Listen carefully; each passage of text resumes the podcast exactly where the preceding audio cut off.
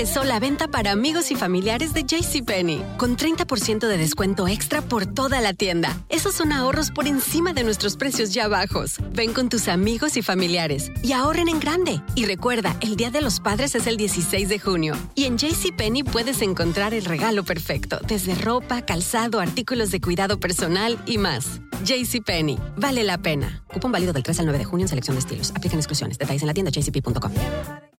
No espero al destino. Construyo mi propio camino. Como mi arte. Mi troca es una extensión de mi ser. Mi cultura, mis raíces, me impulsan a un innegable llamado a alcanzar más. En RAM, nuestro llamado es construir camionetas para que cuando oigas el llamado, nada pueda detenerte. RAM es una marca registrada de FCA US LLC. Tres ganadores. Cada uno de ellos se ha ganado 200 millones de pesos. A la familia Pérez, Uriarte y Ortiz se les cumple el sueño. Prométeme que el dinero nunca te va a cambiar. Te juro que siempre voy a ser ese hombre del que tú te enamoraste. Pero con la suerte, también llegan los problemas. Lástima que van a perderlo todo. Golpe de suerte, de lunes a viernes a las 8 por Univisión. Euforia Podcast presenta. Era un espanto. Y los cuerpos de los ahogados que sacamos del río están como estaban esos. En otoño de 1989, en Argentina, un juez junto a su equipo debió enfrentarse al caso más siniestro de toda su carrera, el misterio de las primas. Escucha la primera temporada de Crímenes Paranormales en la aplicación de Euforia o en tu plataforma favorita. Hola, soy Jorge Ramos y a continuación escucharás el podcast del Noticiero Univisión. El programa de noticias de mayor impacto en la comunidad hispana de Estados Unidos.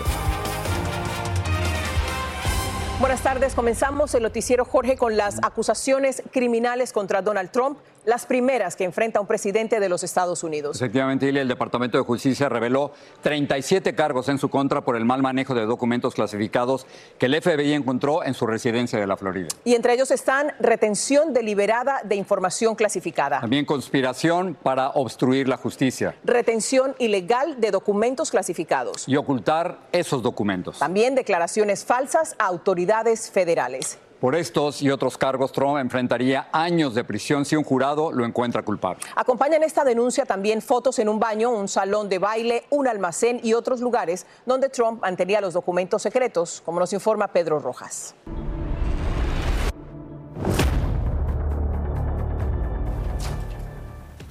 El fiscal especial Jack Smith, quien encabeza la investigación que llevó a la histórica acusación federal en contra del expresidente Donald Trump por violación a leyes de seguridad nacional y obstrucción de la justicia, defendió hoy los 37 cargos que le imputaron y los seis adicionales formulados contra el asistente de Trump, Walt Nauta. This indictment was voted by a grand jury of citizens esta acusación la votó un jurado indagatorio de ciudadanos del sur de la Florida. Invito a todos a que la lean completamente y así entiendan el alcance y la gravedad de los delitos, expresó. En el texto aparecen fotografías con cajas de documentos guardadas en un baño y también en un closet donde se ve una caja rota con papeles regados por el piso.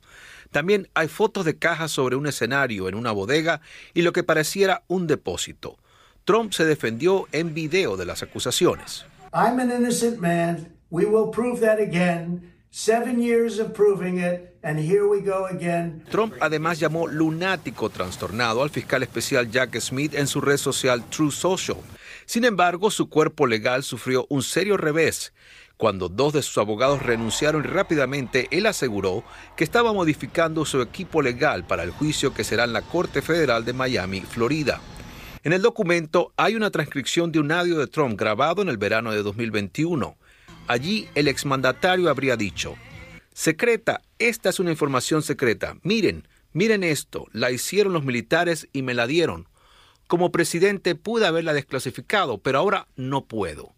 Además, en el documento acusatorio se afirma que Walt Nauta ocultó la ubicación de algunas cajas de los propios abogados de Trump y esa acción habría permitido la emisión de una declaración jurada con datos falsos al Departamento de Justicia. El presidente Joe Biden fue consultado sobre el caso durante una visita a Carolina del Norte. No tengo comentarios en lo absoluto, expresó. Tampoco quiso responder a preguntas sobre si había tenido contacto con el Departamento de Justicia. El ex vicepresidente y precandidato presidencial republicano Mike Pence dijo estar preocupado por las consecuencias de la acción judicial. Esto va a dividir aún más a nuestra nación en un momento cuando muchas familias enfrentan serias dificultades, señaló. Asa Hutchinson, exgobernador de Arkansas y también precandidato presidencial republicano, dijo que Trump debería abandonar su aspiración presidencial ahora que ha sido formalmente acusado.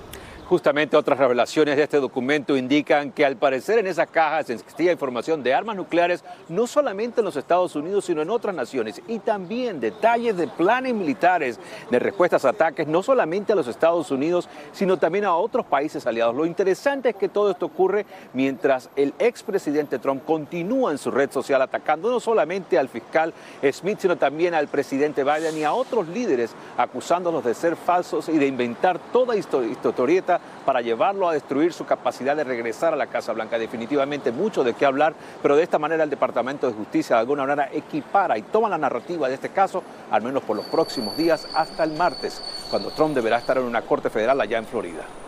Regreso con ustedes. Pedro, gracias. Y ahí estaremos, por supuesto. Ahora, así se ha llegado al proceso en contra de Trump. El 14 de enero del 2021, empleados de mudanza se llevaron cajas de la Casa Blanca. El 6 de mayo, ese mismo año, los archivos nacionales le pidieron a Trump que devolviera documentos clasificados. El 31 de enero del 2022, los archivos revelaron que habían recibido documentos destruidos por Trump luego de tratar infructuosamente de obtener todos los documentos. El 8 de agosto del 2022, el FBI allanó la residencia de Trump en la Florida y se llevó cientos de documentos. El 18 de noviembre, el procurador Merrick Garland nombró a Jack Smith investigador especial de los hechos. Y el pasado 5 de junio, abogados de Trump se reunieron con Smith y otros abogados federales. Y tres días después, es decir, ayer, el Departamento de Justicia le presentó cargos a Trump. Como lo decía Pedro, Trump tiene una cita en la Corte Federal de Miami el próximo martes. Allí una jueza que él mismo nombró le leerá formalmente los cargos y él hará su declaración de culpabilidad o no culpabilidad. Vilma Tarazona está frente a esa corte donde desde ahora se están adoptando extremas medidas de seguridad. Esta es la Corte Federal en el centro de Miami donde el expresidente Trump deberá presentarse el martes a las 3 de la tarde. Este abogado criminalista dice que Trump será procesado una vez llegue a la Corte. Sí lo van a procesar al nivel federal. Tiene que ir a las oficinas de los, de los U.S. Marshals, donde lo van, le van a tomar sus huellas, le van a dar un número federal. ¿Le toman fotografía y lo arrestan? Bueno, un arresto no necesariamente tiene que ser que te pongan las esposas. Simplemente tú vas a la oficina de los marshals, ellos te procesan, eso es considerado un arresto. La juez de distrito Aileen Cannon sería designada para supervisar inicialmente este caso. A Cannon la nombró Trump cuando era presidente y ya antes la descalificó una corte de apelaciones cuando pidió al Departamento de Justicia suspender la revisión de los documentos clasificados encontrados en Mar el Lago. El abogado Frank Quintero dice que traer a la jueza Cannon, que no despacha en Miami, es una decisión sin precedentes. Permitir que la jueza eh, eh, Eileen Cannon eh, reciba lo que es la primera apariencia del, presidente, eso es completamente fuera del protocolo y de las reglas en, este distrito. Pero sí una persona que ya es con antecedentes en esto, que fue su, su opinión fue descalificada por la Corte de Apelaciones. No me sorprendería que ella se retirara del caso. El martes el juez o jueza designado le leerán los 37 cargos al expresidente. ¿Qué pasa después de esa diligencia? Después, el señor Trump o el martes o en otra vista va a hacer su declaración formal, que va a ser una declaración de no culpable. Luego la Corte tendrá que escoger un jurado de 12 personas de un grupo de ciudadanos escogidos al azar. La preparación para llegar al juicio tomaría meses. La seguridad de esta corte está siendo reforzada en anticipación a la presentación del expresidente Trump el próximo martes. El Departamento de Seguridad Nacional y el Departamento de Justicia están enviando personal adicional y la policía del condado de Miami-Dade dice que está lista para prestar seguridad. Desde la Corte Federal en Miami, Vilma Tarazona, Univision. Gracias, Vilma. Pasamos a otro caso. El FBI arrestó a un allegado del fiscal general de Texas, Ken Paxson, y lo acusó de cargo criminal. Nate Paul es un empresario de bienes raíces y supuestamente tiene un papel clave en las acusaciones de corrupción que la legislatura tejana le hizo a Paxton. Paxton quedó suspendido de su cargo mientras aguarda un juicio político en el Senado de Texas. En Nueva York, un abogado del representante republicano George Santos dijo que parientes suyos firmaron la fianza de medio millón de dólares para sacarlo de la cárcel. La defensa le pidió a una corte mantener de manera confidencial los nombres de quienes abonaron la fianza después de que un juez ordenara que fueran divulgados. Santos enfrenta 13 cargos federales, incluyendo fraude, lavado de dinero y robo de fondos públicos. Vamos a pasar a México, donde unos agentes pagaron caro haberle pedido dinero a inmigrantes en un puesto de control de Guadalajara para que siguieran su viaje en autobús. Los implicados en esta extorsión fueron separados de la fuerza tras divulgarse un video, como nos muestra Alejandro Madrigal. Después de que se diera a conocer este video donde presuntos agentes federales migratorios reciben dinero de migrantes para permitirles el paso. El Instituto Nacional de Migración separó a los dos funcionarios que se ve cómo reciben y guardan el dinero en sus bolsas y se abrió una investigación en contra de ellos por extorsión. Si eso pasara con cada situación que hay de este tipo, pues entonces sí podríamos eh, eh, acabar y disminuir con la corrupción que tanto duele finalmente a, a las personas en movilidad. Las imágenes de la extorsión se dieron en un retén de la carretera Guadalajara-Tepic y las grabaron los propios migrantes porque dicen están cansados de que les quiten el poco dinero que cargan. Aquí antes de Reynosa hubo un retén. Este, bueno, a mí me, me, vengo con cuatro. Me traigo dos hijos y mi esposo y yo. Y lo están pidiendo 500 pesos por cada uno. Este especialista en temas migratorios se reunió con el comisionado nacional del Instituto de Migración, Francisco Garduño, producto del video que su asociación difundió. Los migrantes aseguran que agentes migratorios están coludidos con grupos delictivos. El gran negocio que esto significa para los grupos del crimen organizado que hoy también se dedican al tráfico de seres humanos. Entonces, yo creo que lo que hace es aumentar el negocio cuando hay más desesperación. De 2017 a la fecha se tienen contabilizadas 119 denuncias de migrantes por extorsión, ya sea para entregarles permisos de salida, visas humanitarias o simplemente autorizarles continuar su paso hacia los Estados Unidos. Miembros de la oposición aseguran que estas prácticas de maltrato han empeorado en los últimos años con una política migratoria mexicana que también se ha endurecido. Yo estoy eh, convencida que el presidente va a defender a sus funcionarios durante eh, lo que le queda del sexenio con tal de no admitir un error. En la Ciudad de México, Alejandro Madrigal, Univisión. Regresó la venta para amigos y familiares de JCPenney, con 30% de descuento extra por toda la tienda. Esos son ahorros por encima de nuestros precios ya bajos. Ven con tus amigos y familiares y ahorren en grande. Y recuerda, el Día de los Padres es el 16 de junio. Y en JCPenney puedes encontrar el regalo perfecto, desde ropa, calzado, artículos de cuidado personal y más. JCPenney, vale la pena. Cupón válido del 3 al 9 de junio en selección de estilos. Aplican exclusiones. Detalles en la tienda jcp.com. No espero al destino. Construyo mi propio camino. Como mi arte, mi troca es una extensión de mi ser. Mi cultura, mis raíces, me impulsan a un innegable llamado a alcanzar más. En RAM, nuestro llamado es construir camionetas para que cuando oigas el llamado, nada pueda detenerte. RAM es una marca registrada de US LLC. El más grande de todos los tiempos. Messi, Messi, gol. El torneo de fútbol más prestigioso de nuestro hemisferio. 16 países, 14 ciudades, un continente. Los ojos del mundo están en. ¡Gol! ¡Goloso! La Copa América. Comenzando el 20 de junio a las 7, 6 Centro 4 Pacífico por Univisión. Gracias por seguir con nosotros en el podcast del Noticiero Univisión. Joran van der Sloot compareció hoy en una corte de Alabama donde un juez le leyó cargos de extorsión a la familia de Natalie Holloway, la joven de cuya desaparición en el 2005 él es sospechoso.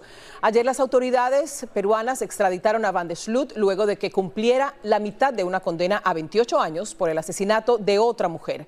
Van der Sloot se declaró no culpable, pero seguirá preso en Alabama sin derecho a una fianza. Una corte de Londres, Inglaterra, rechazó una nueva apelación de Julian Assange para evitar que lo extraditen aquí a los Estados Unidos. La justicia estadounidense le ha presentado 18 cargos criminales por publicar en Wikileaks documentos secretos del gobierno. Assange guarda prisión en Londres desde el 2019. Hace tres días se supo que Emma Coronel, pareja de Joaquín El Chapo Guzmán, había salido de la prisión donde estuvo dos años y permanece en una casa de transición. Hoy Despierta América y Noticias Univisión tuvieron la primicia. Mariel Colón Miró, abogada de Emma Coronel, se lo contó a María Antonieta Collins. ¿Cómo está ella físicamente? ¿Cómo está ella emocionalmente? Muy contenta porque ya pronto va a poder estar reunida nuevamente con sus niñas, que durante todo este proceso de estos años ha sido yo creo que lo más que le ha, dolido, porque pues, eh, ¿verdad? para una madre el estar lejos de sus hijas pues es, fuerte. Una vez que salga quiere, que termine con todo este proceso, quiere, ya quiere seguir este, su, retomar lo que era su, su línea de ropa. ¿Le ha dicho ella cómo se siente en la diferencia de estos primeros días? La noto aún más paciente. Este evento no es lo único que define a Emma Coronel. Emma Coronel es mucho más que la esposa del Chapo, es mucho más que, ¿verdad? Que esta chica, eh, como la llamaban, eh, ¿verdad? Reina de belleza. No, no, no. Emma Coronel tiene un, talento y un potencial como persona, yo que la conozco. Y yo creo que ahora, en este nuevo año, este nuevo año lo vamos a ver. Vamos a ver, eh, ¿verdad? Quién realmente es Emma y cómo ella ahora se desenvuelve en su vida. ¿Sigue cumpliendo sentencia? Sí, he leído que ha habido mucha, mucha desinformación, confusión, sí, pero ella sigue cumpliendo una sentencia, su sentencia no acaba hasta septiembre. Su cliente, Joaquín Guzmán Loera, ¿sabe, se enteró de la libertad de ella? Pues tiene un televisor en su celda y me imagino, obviamente ha sido una noticia muy sonada, así que imagino que, ha podido entonces este, ver eh, y, escuchar ¿no? lo, lo que está pasando. ¿Usted sigue siendo la abogada, la única abogada que tiene Emma Coronel en los Estados Unidos. Esta servidora y el abogado Jeffrey Lickman somos los abogados de la, de la señora Coronel. Hablaba de que ustedes piden algo para la privacidad. Privacidad para ella, para su familia, para sus niñas, que ella pueda terminar este proceso tranquila. Y ya una vez ella pueda pues, pues hablar, ¿verdad?, al público y ya pueda estar libre en la, la comunidad eh, entonces ella decidirá por ella misma si ella quiere sentarse en las cámaras a hablar y contar verdad lo que pasó, contar cómo lo que vivió. En Miami, María Antonieta Collins, Univisión. Entrevista de María Antonieta. El gobierno de Colombia y el grupo armado guerrillero Ejército de Liberación Nacional, el ELN, alcanzaron un acuerdo de cese al fuego en Cuba. El presidente Gustavo Petro celebró la negociación y la calificó como un acto de justicia para todo el país. El acuerdo va a entrar en vigor el próximo 3 de agosto. El Papa Francisco, quien fue sometido a una operación abdominal recientemente, le pidió a los fieles católicos que recen por él. Francisco, de 86 años, se recupera y los partes médicos dicen que está estable y consumiendo una dieta líquida. Un panel asesor de la FDA votó unánimemente hoy a favor de un medicamento en contra del Alzheimer. Según los expertos, la medicina Lecanemab muestra un beneficio clínico para el tratamiento de la enfermedad. El próximo 6 de julio podría aprobarse su uso. Y ciertamente cada vez son más las empresas que producen bebidas energéticas y personas que las toman. Algunos las califican de saludables solo porque no contienen azúcar, pero sí tienen estimulantes. Luis Mejid nos tiene el debate sobre este negocio que genera miles de millones en ventas. Las venden como si fueran energía líquida. Hay marcas y sabores diferentes, pero todas las bebidas prometen mantenerlo atento y enfocado. Según yo decía, ah, es para quitarme el sueño. Miriam Ramírez las tomaba para no dormirse mientras limpiaba casas. ¿Y no te preocupaba por la salud que tuviera algún efecto? Ah, por esa razón lo dejé. Tratando de atraer nuevos consumidores, algunas marcas les han quitado el azúcar y le han agregado algunos nutrientes a sus bebidas, pero el contenido de cafeína no baja. Hay latas que tienen la misma cantidad que dos o tres tazas de café. Eso es lo que preocupa a los expertos. Estas bebidas nos dan energía eh, inmediatamente, ¿no? Pero luego las pagamos las consecuencias porque nos puede dar una subida de, de, cafeína, pero luego nos da un bajón tremendamente. Entonces, otra vez, otra bebida y otra bebida. Y eso puede crear problemas cardiovasculares. Hoy estas bebidas se pueden conseguir prácticamente en cualquier lado, cada día son más populares. Hace cinco años las ventas aquí en los Estados Unidos llegaban a los 12 mil millones de dólares. Hoy superan los 19 mil. Saludables o no, Alberto Campos las vende cada día más. Y yo creo que depende más la propaganda, lo que hace vender más el producto. Muchas marcas dicen que las bebidas energéticas no son recomendadas para menores de 18 años. Cuando uno necesita energía, lo mejor es descansar. Esa es siempre la mejor alternativa. En San Francisco, Luis Mejía, Univisión. Ya que hablamos de salud, los expertos dicen que estamos viviendo una verdadera epidemia. Se trata de la obesidad infantil. Tiffany Roberts tiene un adelanto. En Estados Unidos, uno de cada cinco niños es obeso. Yo pienso que el problema de sobrepeso empieza desde casa. ¿Qué pasa cuando los padres se convierten en policías de la comida? ¿Por qué hay quienes están cuestionando la efectividad de los tratamientos? No es realista en términos prácticos. Lo que están enfrentando aquellos que se han propuesto cambiar su dieta les mostraremos cómo evitar que su hijo o su nieto se convierta en uno de cada cinco. Aquí y ahora, este domingo a las 7 de la noche, 6 en el centro. Bueno, en México este fin de semana el partido gobernante Morena se reúne para decidir el método para escoger a su candidato presidencial. Hay elecciones el próximo año. El líder del Senado, Ricardo Monreal, es uno de los aspirantes o corcholatas, así les dicen a los candidatos en México. Hace poco hablé con él y le pregunté por qué quiere ser el próximo presidente de México? Primero porque estoy preparado para ello porque tengo 42 años en el servicio público, porque amo a México y porque soy un hombre que cree en la reconciliación del país. Senador, si usted llegara a ganar la presidencia, ¿sería más de lo mismo? Particularmente en ciertos temas. Estoy pensando, por ejemplo, en la violencia, más de 146 mil muertos en lo que va de su gobierno. Oh, yo creo que el gobierno del presidente López Obrador ha tenido aciertos y ha tenido asignaturas pendientes. El resto de esta conversación y mucho más este domingo en Al Punto. Bueno, una final inédita se va a jugar este sábado. sí, señor, en la UEFA Champions League. Que no er- se nos caiga. Erling Haaland y el Manchester City van por su primer trofeo en la liga y el campeón del mundo, Lautaro Martínez, va con el Inter de Milán a buscar el cuarto título de esta franquicia. Bueno, Alejandro Berry desde Estambul, Turquía, tiene todos los detalles.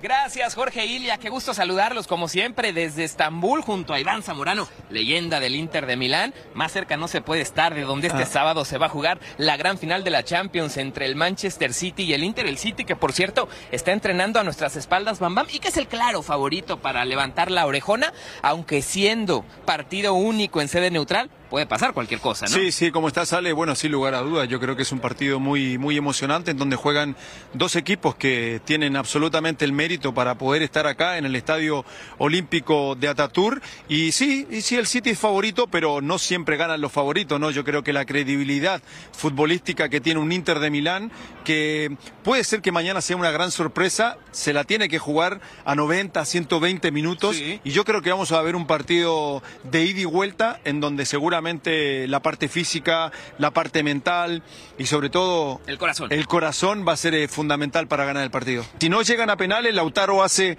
el gol antes. Si se llega a penales, la gran figura va a ser Onana, el arquero del Inter. Ya, ya, ya lo vaticino. bueno, pues nosotros nos despedimos desde Estambul antes de que el Bambam le meta la pata a Haaland acá en el entrenamiento. Muchas gracias por el enlace y regresamos con ustedes al estudio Jorge Ili adelante. Los esperamos en la final de la Champions este sábado. Ahí vamos a estar pegados. Eh, este es precisamente el balón que se va a utilizar con flores. Qué distinta a la de antes, a la de siempre. Buenas noches. Así termina el episodio de hoy del podcast del Noticiero Univisión. Como siempre, gracias por escucharnos.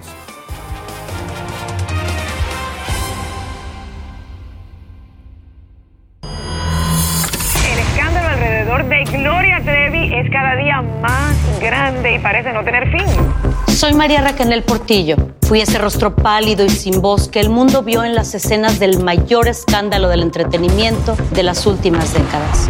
No vengo a contar mi versión, vengo a contar mi historia. Ya es hora de abrir la boca. En boca cerrada. Escúchalo en tu plataforma de podcast favorita comenzó la venta para amigos y familiares de JCPenney, con 30% de descuento extra por toda la tienda. Esos son ahorros por encima de nuestros precios ya bajos. Ven con tus amigos y familiares y ahorren en grande. Y recuerda, el Día de los Padres es el 16 de junio. Y en JCPenney puedes encontrar el regalo perfecto, desde ropa, calzado, artículos de cuidado personal y más. JCPenney, vale la pena. Cupón válido del 3 al 9 de junio en selección de estilos. Aplican exclusiones. Detalles en la tienda jcp.com. artistas favoritos participan en este juego donde no pueden hacer ruido. Cero Ruido VIP, gran estreno. Domingo 9 de junio a las 7 por Univisión.